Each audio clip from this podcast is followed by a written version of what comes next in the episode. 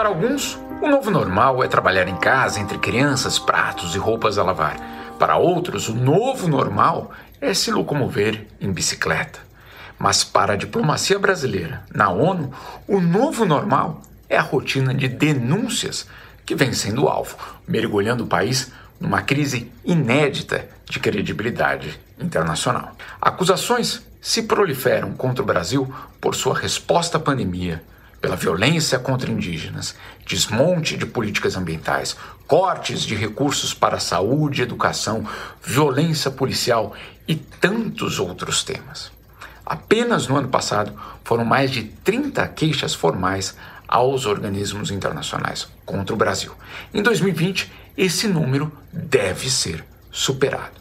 O governo foi duramente criticado por diferentes organizações. Na quinta-feira, algumas das maiores entidades indígenas do Brasil se uniram, por exemplo, para denunciar o governo por ser o líder do ceticismo climático no mundo. O dia acabou se transformando num espelho da situação crítica que vive o governo no plano internacional. O relator da ONU sobre o direito à moradia, por exemplo, emitiu naquele mesmo dia um comunicado em que criticou o presidente Jair Bolsonaro, acusando o brasileiro de não estar agindo para impedir os despejos em meio à pandemia. Horas depois, foi o relator da ONU sobre substâncias tóxicas quem tomou a palavra para alertar sobre os riscos que vivem os líderes comunitários no meio rural brasileiro. Antes, foi a entidade Conectas quem tomou a palavra para denunciar o Brasil. Neste caso, o alvo era a violência policial.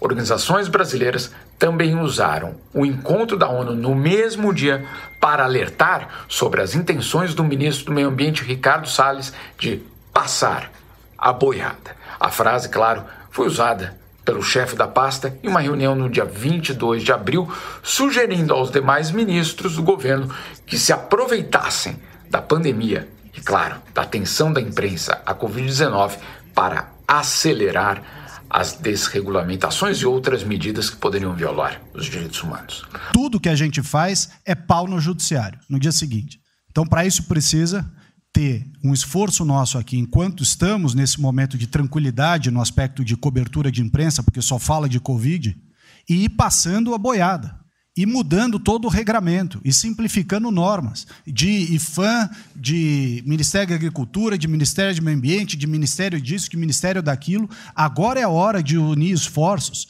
para dar de baseada a simplificação eh, de regulatório que nós precisamos, em todos os aspectos. O governo brasileiro, ao final do dia, pediu o direito de resposta à ONU a todos os ataques que sofreu. Mas, pelas regras das Nações Unidas, o governo tinha apenas três minutos para dar o seu posicionamento. Um tempo, claro, insuficiente diante da avalanche de denúncias. E o microfone foi cortado.